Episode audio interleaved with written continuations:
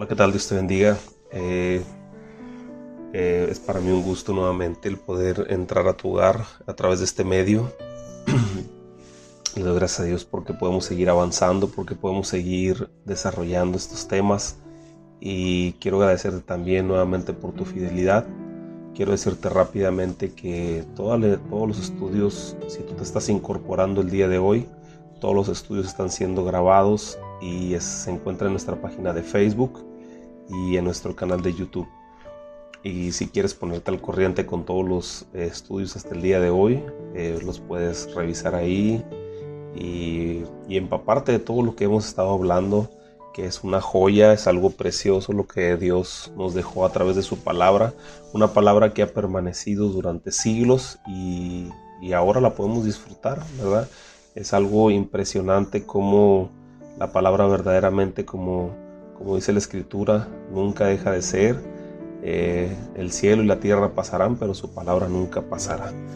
Y lo, y lo más bonito a mí, lo que me impresiona tanto es que esta palabra le sirvió a los apóstoles hace dos mil años y nos sigue sirviendo el día de hoy tal cual, intacto eh, para nuestros tiempos, porque la palabra se va actualizando conforme al tiempo, ¿verdad? La palabra, eh, cuando yo digo que se va actualizando, quiero decir que se va siempre acomodando a las circunstancias. Siempre tiene un buen consejo para darnos eh, según nuestra necesidad, dependiendo el tiempo que estamos viviendo, ¿verdad? Y aquí eh, es precioso el Sermón del Monte, lo que estamos viendo el día de hoy. Ya estamos en el capítulo 7, eh, estamos por terminar el Sermón del Monte y todas las cosas importantes y más sustanciales que Jesús dijo para formarnos como discípulos, formarnos como hijos de Dios, formarnos como, como esos, esos, eh, esos agentes de cambio, esos agentes que vamos a llevar a las personas a poder conocer más a Dios. Y quiero que tú te empapes de cada uno de estos versículos, de cada una de estas partes, de estas porciones que estamos viendo, porque es necesario que tú te llenes para que tú puedas dar, ¿verdad? Un vaso lleno pues puede ser de bendición para más personas. Cuando estás vacío, pues aunque tú quisieras ayudar o dar un buen consejo, no lo vas a poder dar. Pero qué mejor consejo le puedes dar a las personas que, eh, que no sea eh, basado en la palabra, ¿verdad? ¿Qué mejor consejo le puedes dar a la gente? Pues todos los consejos que nos dejó el Señor Jesucristo, la forma en cómo debemos de comportarnos. Para mí, que tengo muchos años caminando con el Señor, eh, ahora que hemos estado estudiando verso a verso cada uno de estos, de estos, este, de este, de este libro, de este capítulo, eh, yo he podido entender muchas cosas. Para mí ha sido de gran bendición. Estamos aprendiendo juntos, estamos creciendo juntos y quiero decirte que, que verdaderamente esto es el principio de algo grande, algo poderoso que Dios está haciendo porque sabemos que por estas circunstancias, por esta situación que se está viviendo eh, a nivel mundial, eh, es necesario que aprendamos a ser iglesia desde nuestro hogar y que aprendamos a ser autodidacta. Cuando yo estaba en la universidad, esa era una palabra nueva básicamente para mí, el ser autodidacta, pero cuando aprendes a ser autodidacta, esto quiere decir que aprendes a estudiar por ti mismo, que aprendes a estudiar eh, y, buscar la manera de alimentarte tú mismo ¿verdad? Eh, tu crecimiento es algo impresionante, va a ser algo que, que, tú mismo te vas a ir dando cuenta cómo vas viendo la vida desde otra perspectiva, obviamente desde la perspectiva bíblica, que eso es lo más importante, porque a través de los consejos que, que Dios nos deja en su palabra, vamos a poder ser mejores personas. ¿verdad? Y continuamos nuevamente con el capítulo 7, eh, ahora... Eh, dejamos pendiente el versículo 6 el día de ayer, pero me gustaría iniciar con una oración si puedes eh, ayudarme con, la oración ahí donde tú estás y si puedes cerrar tus ojos, si no, no te preocupes, nada más ayúdame con la oración. Señor, te damos gracias, gracias por, por tu amor, por tu misericordia, por tus enseñanzas, por todo lo que tú tienes para nuestras vidas en este tiempo. Señor, te rogamos en esta mañana, Señor, que seas tú hablando a nuestro corazón, que nos guíes, que nos indiques, Señor, lo que tenemos que hacer, lo que tenemos que, cómo debemos de caminar Y yo te pido, Señor, que esta semilla pueda quedar sembrada en el corazón de mis hermanos y dar fruto al ciento por uno. Señor, te damos gracias, te pedimos por la situación global, la situación mundial, todo lo que está pasando. Te rogamos en nuestro corazón que, que podamos tener, Señor, una, una pronta recuperación, que sanes nuestra tierra y todas aquellas personas que han sido infectadas, que fortalezcas su sistema, su sistema de defensa, Señor, para que ellos puedan eh, eh, salir pronto de esta enfermedad, Señor. Y nuestros hogares eh, te pedimos que los cubras con tu sangre preciosa. Te damos gracias en esta mañana en el nombre de Jesús. Amén. Versículo 6 dice, del capítulo 7, dice, no deis lo santo a los perros, ni echéis vuestras perlas delante de los cerdos, no sea que las pisoteen y se vuelvan y os despedacen. La clase anterior veíamos del versículo 1 al versículo 5 que nunca debemos de juzgar para desechar a alguien o para hacer diferencia al grado de hacerlo a un lado, sino actuar en misericordia, ya que Jesús dijo desde el principio, bienaventurados los misericordiosos, porque ellos alcanzarán misericordia, y recordando también que, Jesús dijo que con la vara que midamos vamos a ser medidos, ¿verdad? Platicábamos que, que muchas veces nosotros criticamos a las personas eh, y decimos, no, pues es que él no del ancho, ¿no? Pero lo estamos mirando como, como una persona que está desde los palcos mirando al torero, cómo hacer las cosas, ¿no? Y, no es lo mismo mirarlo desde lejos a estar frente a él, toreándolo de cerquitas, como, como dice el dicho, ¿verdad? O muchas veces estamos nosotros mirando el fútbol y, o el box y de repente nos damos cuenta que el boxeador no hizo lo que tenía que hacer en ese momento y nosotros lo estamos criticando, pero no es lo mismo estar ahí, ¿verdad? Entonces, muchas veces nosotros criticamos a las personas y decimos, no, pues esta persona no, no está dando el ancho en esa situación, pero, pero muchas veces nosotros eh, debemos de entender que así con la rigidez que lo estamos midiendo a la persona, vamos a ser medidos nosotros, eso lo dijo Jesús.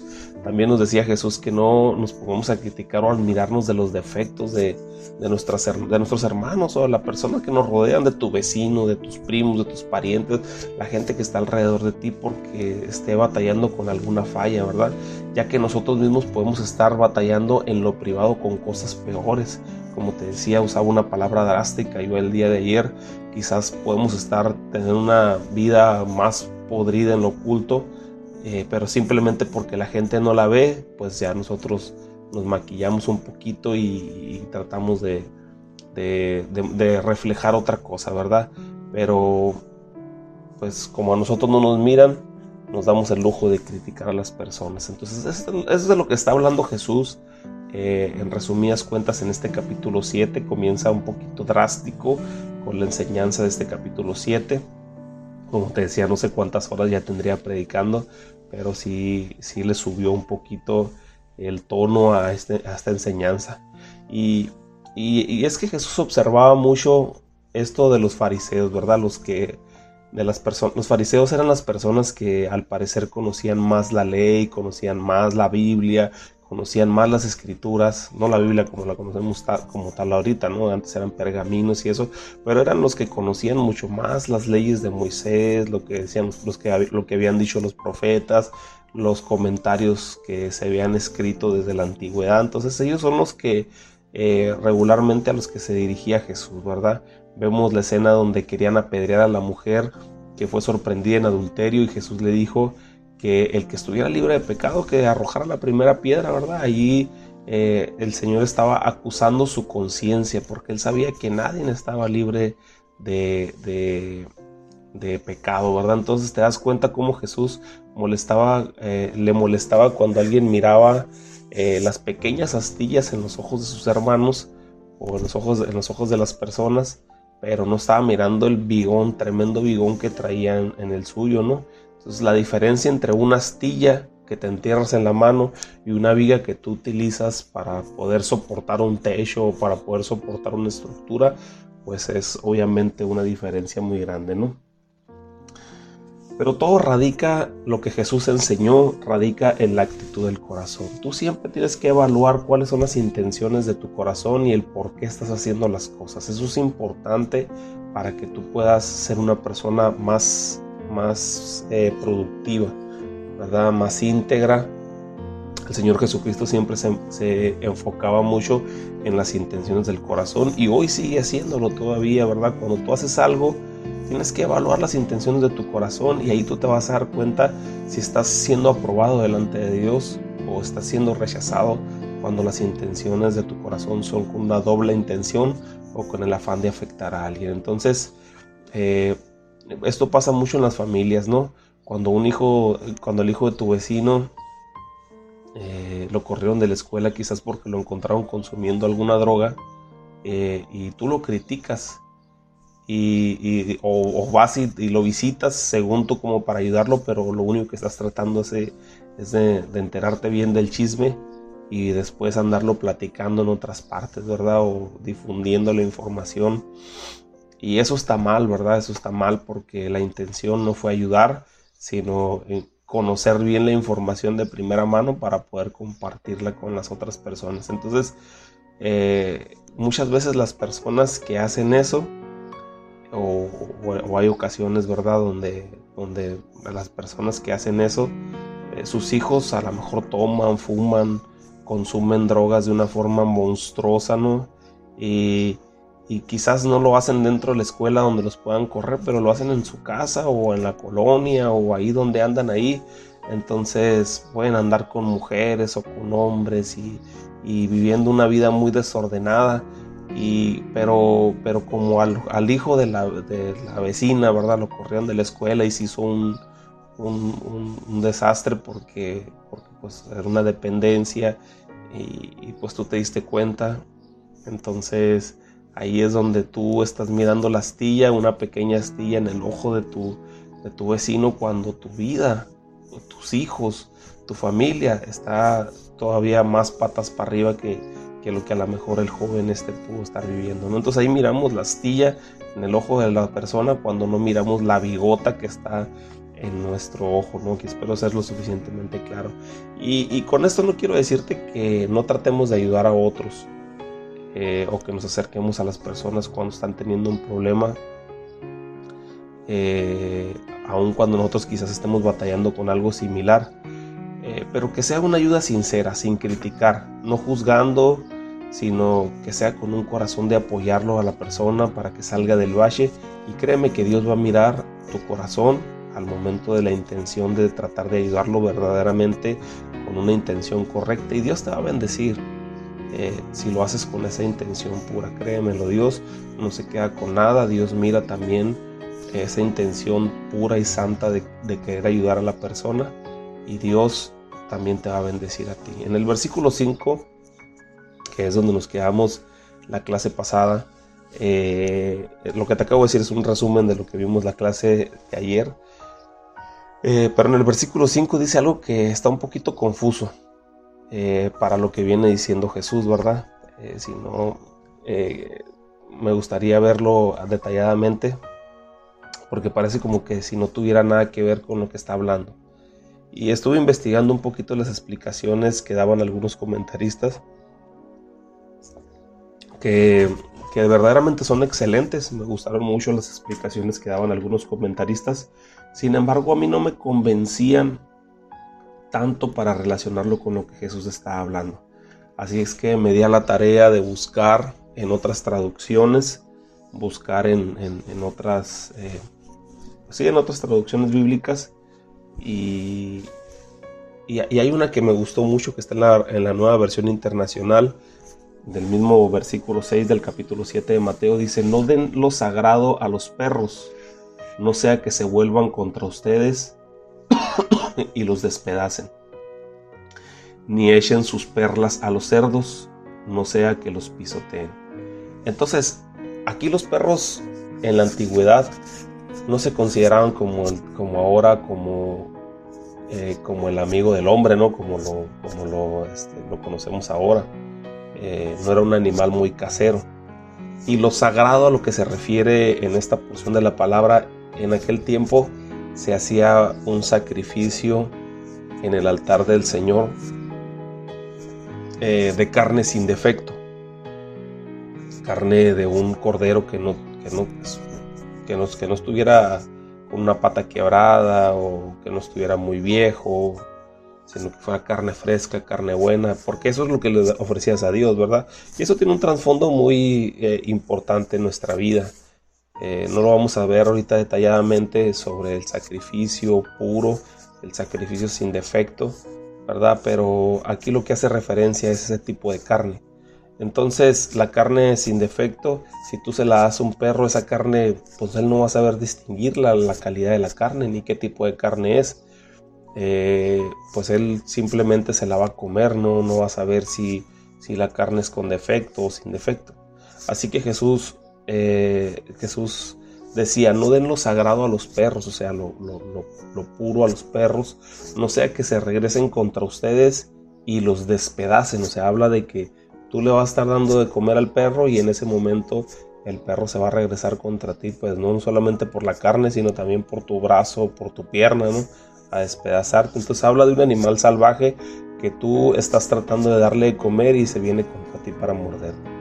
Entonces mi comentario bíblico con respecto a este versículo es que muchas veces en nuestra necesidad de cambiar, o sea, cuando yo, yo tengo el problema y tengo una necesidad de cambiar en mi corazón, arde el deseo de hacer, hacer bien las cosas, estoy arrepentido de lo que estoy viviendo, estoy arrepentido en mi corazón de, lo que, de, cómo he caminado, cómo he fallado, cómo he hecho las cosas mal. Entonces, en nuestro deseo de dejar eh, todas esas cosas en las que estamos fallamos, fallando, perdón, confesamos a personas nuestras debilidades. Por ejemplo, si yo estoy batallando en lo privado con ver pornografía, que esto es un vicio muy monstruoso, tan común como las drogas, y millones y millones de personas al día la consumen alrededor del mundo. Y estoy hablando de algo que no solamente sucede eh, para las personas que no conocen a Dios, sino también para las personas que conocen a Dios. Y es algo, es algo tan monstruoso la pornografía porque es una de las imágenes que más duran en tu mente. Estadísticamente se dice que si tú miras una imagen pornográfica puedes durar hasta 7 años en que se borre tu cabeza. Entonces es algo demoníaco, ¿verdad? Es algo muy, muy horrible lo que, lo, que, lo que está detrás de la pornografía. Entonces yo tengo ese problema de pornografía, ¿verdad? Pero yo deseo cambiar. Entonces eh, mi deseo es hacer bien las cosas. Yo voy y se la platico a un amigo X, ¿no? A un amigo, cualquier persona, ¿verdad? Que lo conozca, a lo mejor no este, muy íntimamente, pero pues lo conozco, ¿no? Entonces yo trato de, en mi necesidad de cambiar, yo voy y le platico a él. Pero él ni tiene, ni tiene un buen consejo, ni me va a poder ayudar, ¿verdad? Como decía mi pastor o como dice mi pastor siempre, eh, muchas personas te pueden dar un consejo, pero pocas te pueden dar un buen consejo. Entonces yo se lo digo eh, porque es mi amigo entre comillas, pero al rato ese amigo usa esa información para destruirme, para exhibirme ante las personas, por algo que yo le platiqué en confianza. Y entonces él empieza a juzgar mi debilidad. Y es donde toma toma eh, esa relación, todo lo que estamos hablando, ¿verdad? Ahí es donde toma relación con lo que, lo que Jesús está hablando del versículo 1 al versículo 5. Entonces, ¿cuál es mi consejo en esta circunstancia o en esta situación? Que cuando tú tengas una debilidad y estés batallando con algo, háblalo, pero busca a una persona que sea lo suficientemente madura para poder entender lo que le estás diciendo, ¿verdad? Eh, siempre mi, este, un, líder que yo tenía siempre me aconsejaba, porque yo cuando era niño eh, también siempre he ido a la iglesia, siempre he sido cristiano, ¿verdad? Él me, aconsejaba y me, bueno, él me decía, porque yo siempre quería saber cosas, cosas de adultos, ¿no? Cosas grandes de las personas con las que estaban batallando las personas, ¿no? Siempre miraba ahí y, estaba tratando de, de, de investigar, ¿no? Y él me decía, es que tú no puedes saber eso, me decía, porque Imagínate si yo le doy un pedazo de bistec a un niño de seis meses, pues una se puede ahogar, dos pues va a andar eruptándolo ahí cada rato porque pues es mucha carne para procesarlo, ¿verdad? Entonces hay cosas que yo no tenía la capacidad de procesarlo. Entonces aquí lo importante es que tú busques a una persona madura con la capacidad de procesar la información que tú le estás dando y y que no te diga lo que tú quieres oír, ¿verdad? Sino que verdaderamente te dé una palabra de consejo, aunque sea dura, pero que te dé una palabra de consejo para que puedas salir, ¿verdad? Tu amigo, tus verdaderos amigos o un verdadero consejero de parte de Dios te va a decir la verdad. Si estás mal, te va a decir que estás mal, pero no con el afán de juzgarte, ¿verdad? Porque ahí es donde lo que platicábamos ayer, ¿verdad? Podemos juzgar todas las cosas, pero no un juicio para, para, para clasificar a las personas o para desecharlas, sino un juicio para ayudar a las personas, para que las personas puedan salir de ese bache, de ese problema en el que están viviendo. De hecho, Hebreos 12:11 dice, es verdad que ninguna disciplina al presente parece ser causa de gozo, sino de tristeza, pero después da fruto apacible de justicia a los que se han ejercitado en ella, ¿verdad? Y recordamos que la justicia, pues es el estar bien con Dios, ¿verdad? Eso, de eso se trata la justicia, del poder estar eh, aprobados delante de Dios, ¿verdad? Entonces, después de que nosotros recibimos la disciplina, aunque nos cause tristeza, vamos a dar un fruto apacible de justicia, o sea, para estar bien con Dios a, todos los que se han ejercitado en esta, en esta disciplina, ¿verdad? Entonces, al principio para salir de, una adicción o un problema que estás teniendo, sea cual sea, lo primero que tienes que hacer es reconocerlo y pedir ayuda. Pero aquí es donde vamos a, donde vamos a aplicar lo que dice este versículo, ¿verdad? No des lo sagrado a los perros o a alguien que no valora lo que de tu corazón tú le estás revelando. Por eso, eh, eh, porque después esa persona lo puede usar en contra tuya para destruirte, ¿verdad? Eh, clasifica bien a quién le vas a revelar información. Clasifica bien a quién le vas a dar este, esa parte íntima de tu vida que quieres cambiar, obviamente, que quieres este, mejorar, ¿verdad? Con la ayuda de Dios. Y a quién le vas a preguntar para pedirle ese consejo, ¿verdad? Una persona que a lo mejor no va no va a valorar eso como, como aquí en la traducción del lenguaje actual también me gustó mucho, te la, digo, ¿no? Dice en la traducción del lenguaje actual, eh, también en el capítulo 7, versículo 6, dice, eh, no den a los perros las cosas que pertenecen a Dios, ni echen delante de los cerdos lo que para ustedes es más valioso. Los cerdos no sabrán apreciar su valor y los perros pueden morderlos a ustedes, ¿verdad? Y aquí está claramente lo que, te, lo que yo te digo, ¿verdad? Este, la información que tú les estás dando, la información que tú les estás confiando, debes de saber bien a quién se la estás diciendo, a quién estás, estás abriendo tu corazón, ¿verdad? Eh, en la traducción del lenguaje actual, como te digo, Ahí dice, ni eches delante de los cerdos las cosas más valiosas, la información que revela mucho de ti porque los cerdos no lo van a valorar. Pero siempre hay una persona prudente que puede escuchar y darte un buen consejo y ayudarte a salir del problema que estás viviendo. Y, pues parte del, objetivo de crear esta página, de crear este canal, es ser esas personas que te brinden eh, esa confianza, ¿verdad? Esto es con el objetivo de que si tienes alguna necesidad tú puedas acudir a este medio y con la ayuda de Dios podamos ayudarte también, ¿verdad? Solo eh, únicamente es necesario que tú dejes un mensaje y, nosotros nos pondremos en comunicación contigo para poder ayudarte en todo lo que tú necesites. Vamos a tratar de hacerlo, vamos a tratar de ayudarte, pero sí es importante, ¿verdad? Es importante que que tomes en cuenta esto, que tomes en cuenta sobre qué es lo que tú le estás revelando a las personas, cómo le estás abriendo tu corazón a las personas y a qué clase de personas le estás dando eh, información valiosa. No vaya a ser que después usen esa información para destruirte, ¿verdad? Entonces, y, aquí es donde viene la duda, ¿verdad? Porque tú dices, bueno, ¿y con quién lo platico, ¿verdad? ¿Con quién lo hablo? ¿Con quién este, me desahogo? Eh, ¿A quién le abro mi corazón?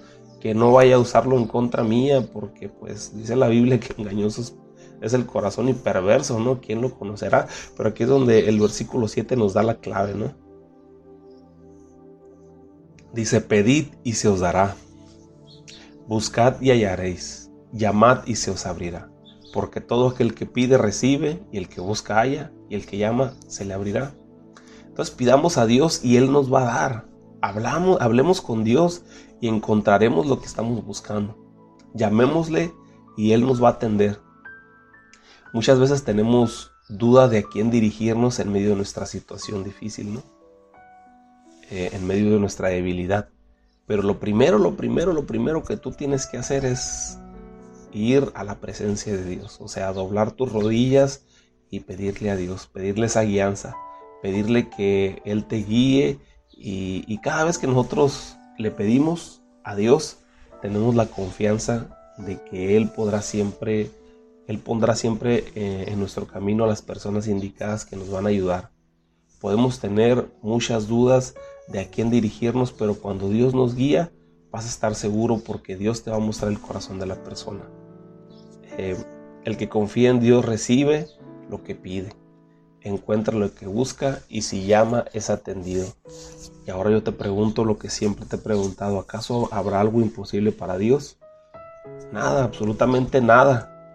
En esa certeza vamos a buscar a Dios primeramente para que Él nos guíe hacia quién dirigirnos y Dios va a poner esas personas indicadas para ayudarnos, ¿verdad? Vamos a pedirle al Señor, vamos a confiar en Dios, vamos a creer que a través de nuestra oración, de decirle, Señor, ¿sabes qué? Por ejemplo, el caso de lo que yo te estaba platicando hace ratito sobre la pornografía, ¿sabes que Yo ya entendí, ya me di cuenta que tengo un problema, ya me di cuenta que no puedo salir de, ese, de esos lazos del demonio que me tienen agarrados.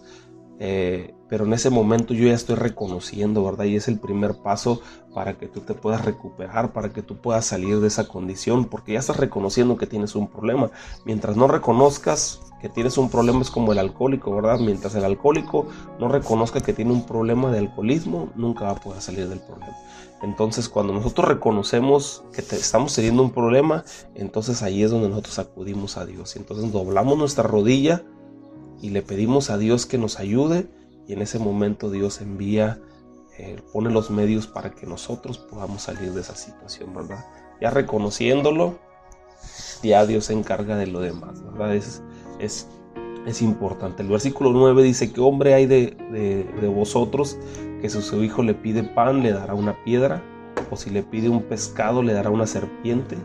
Pues si vosotros siendo malos sabéis dar buenas dádivas a vuestros hijos, cuánto más vuestro Padre que está en los cielos dará buenas cosas a los que le pidan, ¿verdad?